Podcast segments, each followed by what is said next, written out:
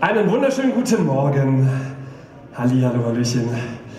Wir starten heute in die Predigt mit ähm, etwas Ungewöhnlichem. Und zwar dürft ihr etwas, was ihr sonst nicht dürft. Ihr dürft euer Handy rausnehmen. Einmal hochhalten. Falls ihr keins dabei habt, sagt eurem Nachbarn Hallo und fragt, ob, er, ob ihr sein Handy mitbenutzen dürft.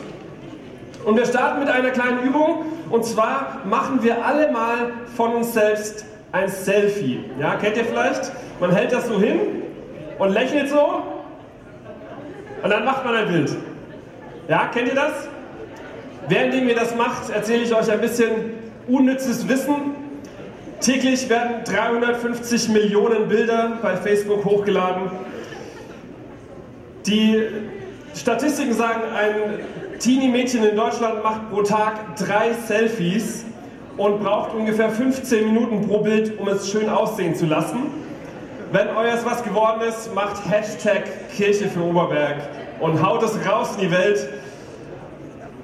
Das Ganze hat aber auch einen Zweck und zwar öffnet das Bild nochmal, das ihr jetzt gemacht habt von euch selbst und äh, schaut euch das mal genau an. Wenn ihr euer Selfie betrachtet, was seht ihr? Was würdet ihr dieser Person gern mal sagen, die ihr da seht? Wie findet ihr diese Person, die ihr da seht? Seid ihr zufrieden, dankbar, ausgeglichen? Und zweite Frage, was denkt ihr, was denkt Gott über diese Person, die ihr auf diesem Bild gerade seht?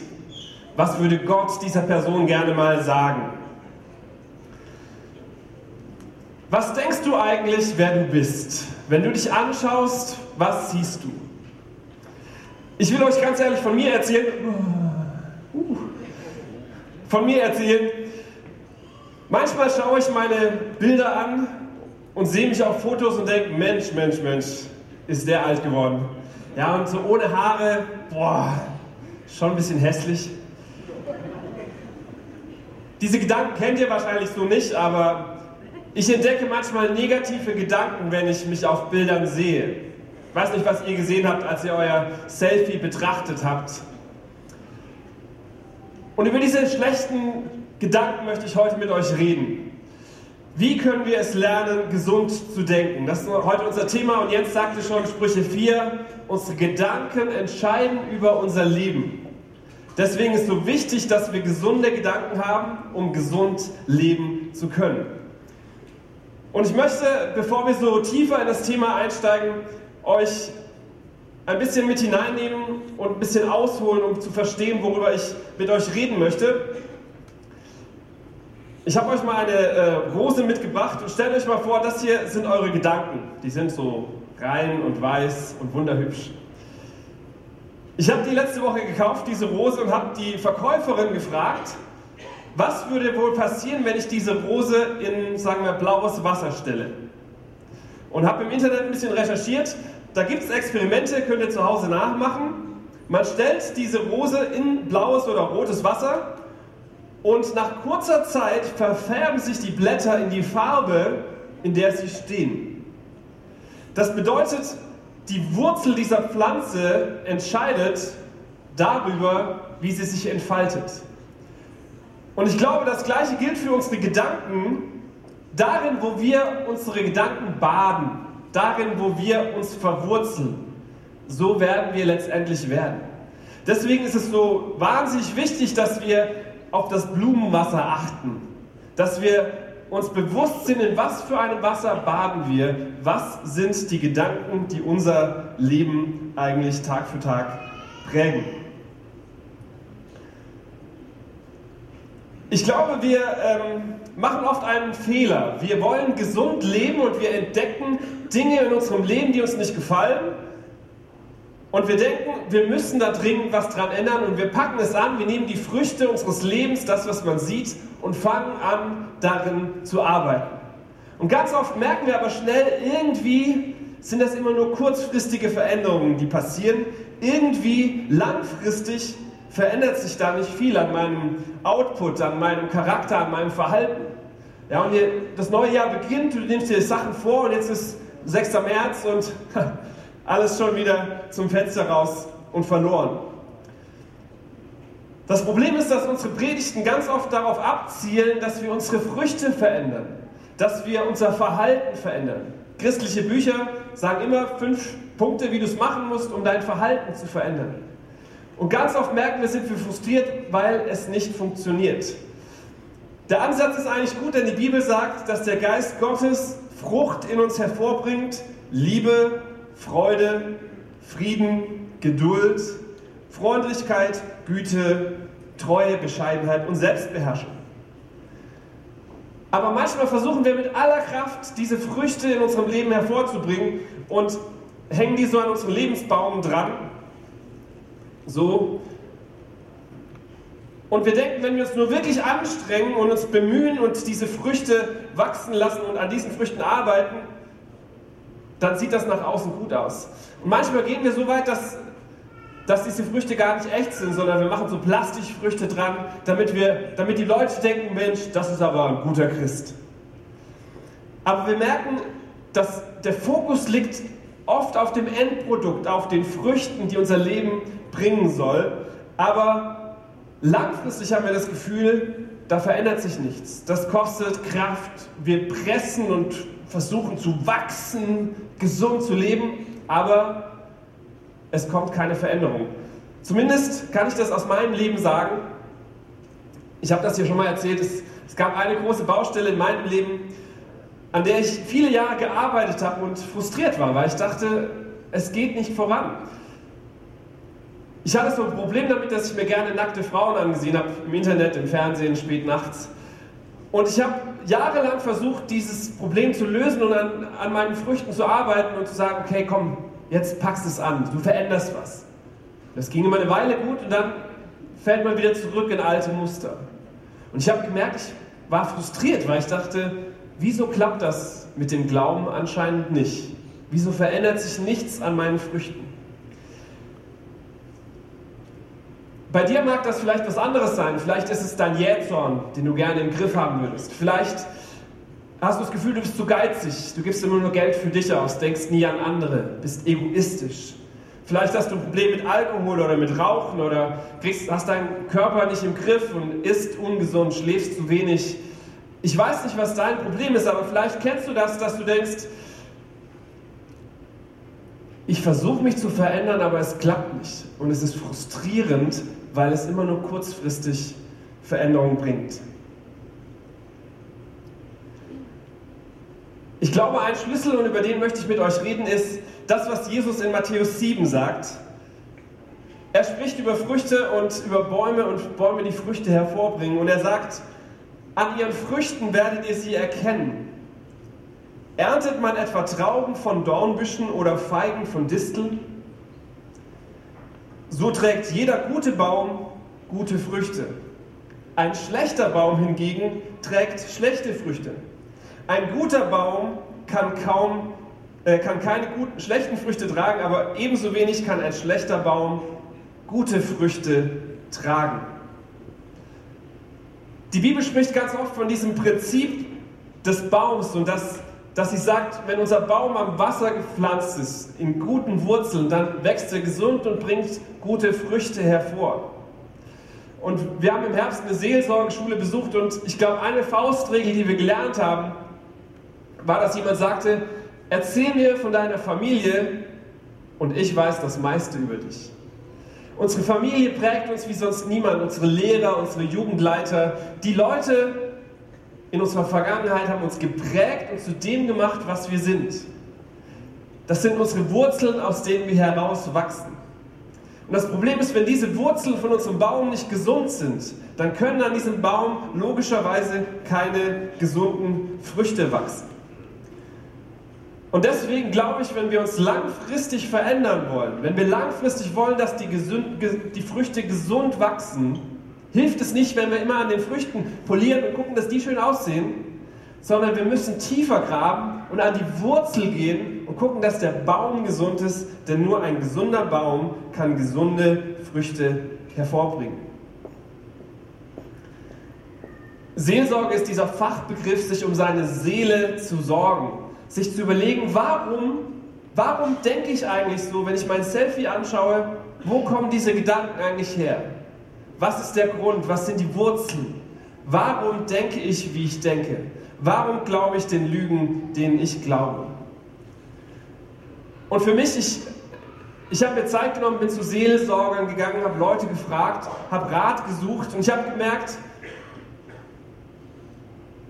hinter allem steht ein Bedürfnis, was uns antreibt, Dinge zu tun. Wir sind oder wir kommen in Abhängigkeiten, weil Bedürfnisse nicht gestillt sind, die wir versuchen damit zu kompensieren.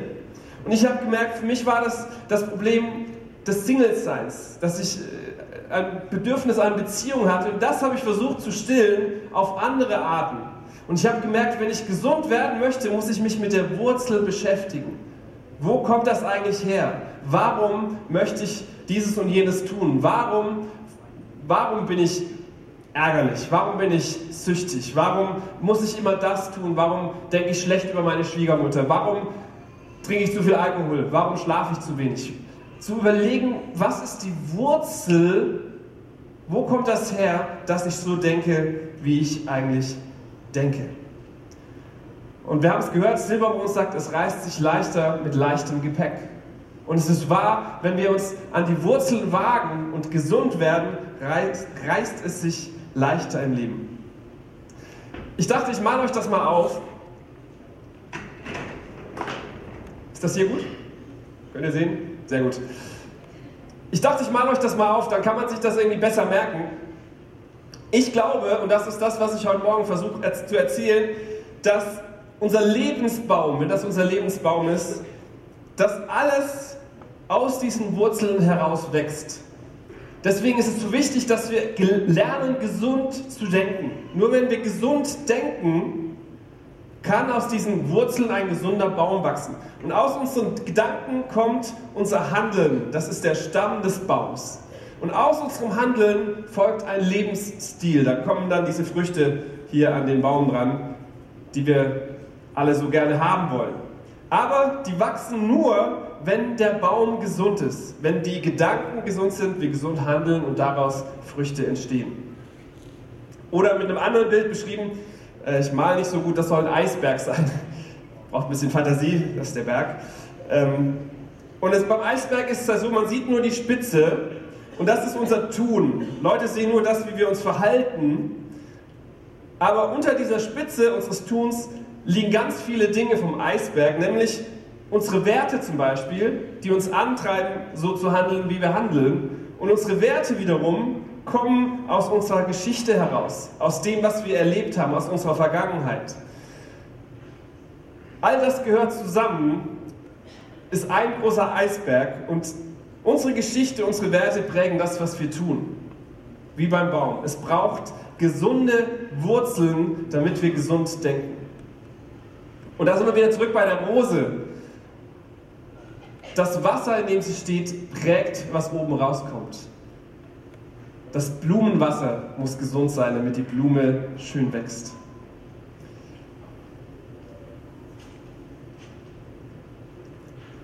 Wie können wir gesund denken lernen? Wie können wir neu denken lernen? Ich glaube, es gibt Hoffnung und ich glaube, die Bibel hat gute, schlüssige Antworten. Römer 12, Vers 2 sagt, richtet euch nicht nach den Maßstäben dieser Welt, sondern, jetzt kommt es, passt gut auf, lasst die Art und Weise, wie ihr denkt, von Gott erneuern und euch dadurch umgestalten, sodass ihr prüfen könnt, ob etwas Gottes Wille ist, ob es gut ist, ob es Gott gefallen würde und ob es zum Ziel führt. Ich glaube, wir sind unseren Gedanken nicht hilflos ausgeliefert, sondern wir können unsere Gedanken beeinflussen und mitbestimmen. Wir können aktiv mitgestalten, aktiv mitdenken. Und ich glaube, es geht darum, dass wir Gott Erlaubnis geben, an unseren Wurzeln zu arbeiten. Das kostet mehr Zeit, mehr Kraft, mehr Energie, aber es lohnt sich, denn am Schluss haben wir ein langfristiges Ergebnis. Und es ist immer beides. Es ist meine Anstrengung, mein Wollen und Gottes Wirken. Arthur sagt immer, es ist die doppelte Maximierung. Es ist Gottes Kraft in mir, aber ich muss auch sagen, ich will das. Es braucht beides. Und Epheser 4 bringt das gut auf den Punkt. Da steht, legt also eure frühere Lebensweise ab. Ja, legt den ganzen Menschen, den alten Menschen ab, der seinen Begierden folgt.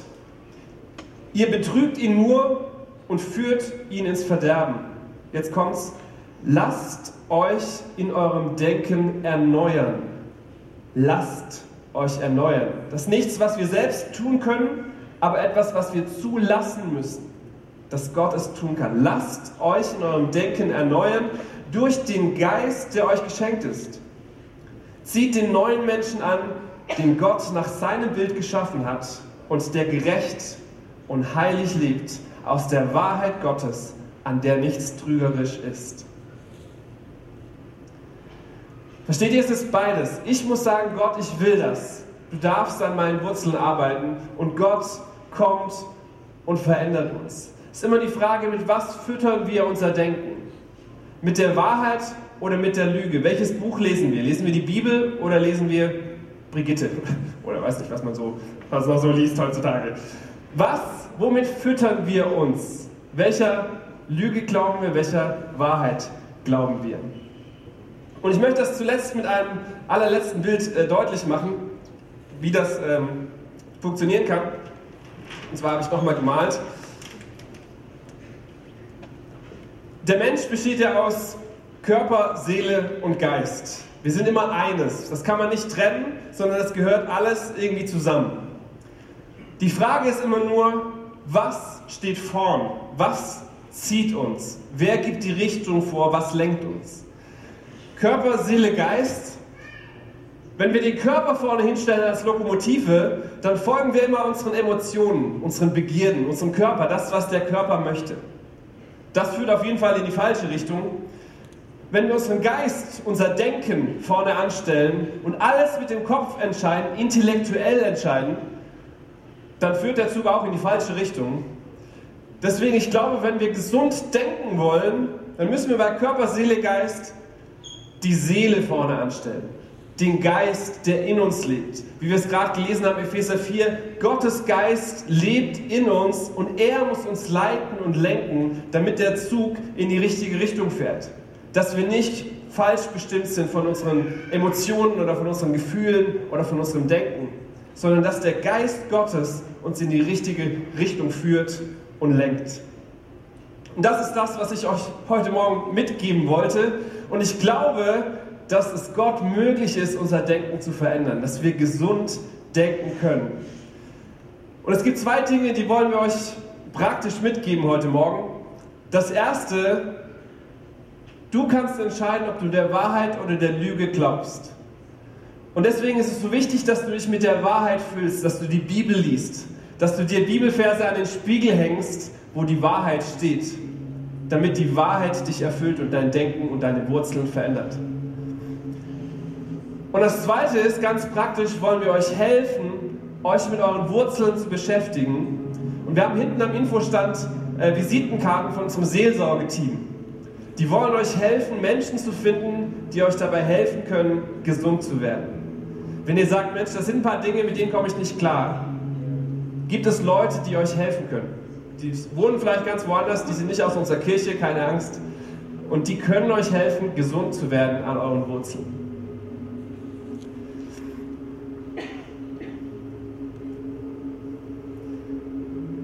Ich möchte enden mit einem letzten Beispiel, das ich grafisch schön finde und was so vieles beschreibt von dem, wie es mir oder wie es uns manchmal geht. Es ist die Geschichte von einem jungen Elefanten, der in einem Zoo geboren wird. Und dieser junge Elefant wird an eine Kette gelegt, solange er noch klein ist, und an so einen Flock festgekettet. Und der kleine Elefant denkt, ja, ich bin hier festgekettet und er kennt nur den Radius seiner Kette um diesen Flock herum, weil er merkt, ich komme hier nicht los. Aber viele Jahre später ist dieser Elefant ausgewachsen, riesengroß und hat Wahnsinnskräfte und er könnte diese Metallkette mit einem leichten Schubs durchreißen, könnte sich frei reißen. Aber in seinem Kopf ist immer noch des, dieser Gedanke aus der Vergangenheit, der ihm sagt, du kannst hier nicht weg, du bist festgekettet. Und es ist tatsächlich so, erwachsene Elefanten im Zoo hängen an so einer kleinen Kette, weil sie immer noch denken, diese Kette hält mich.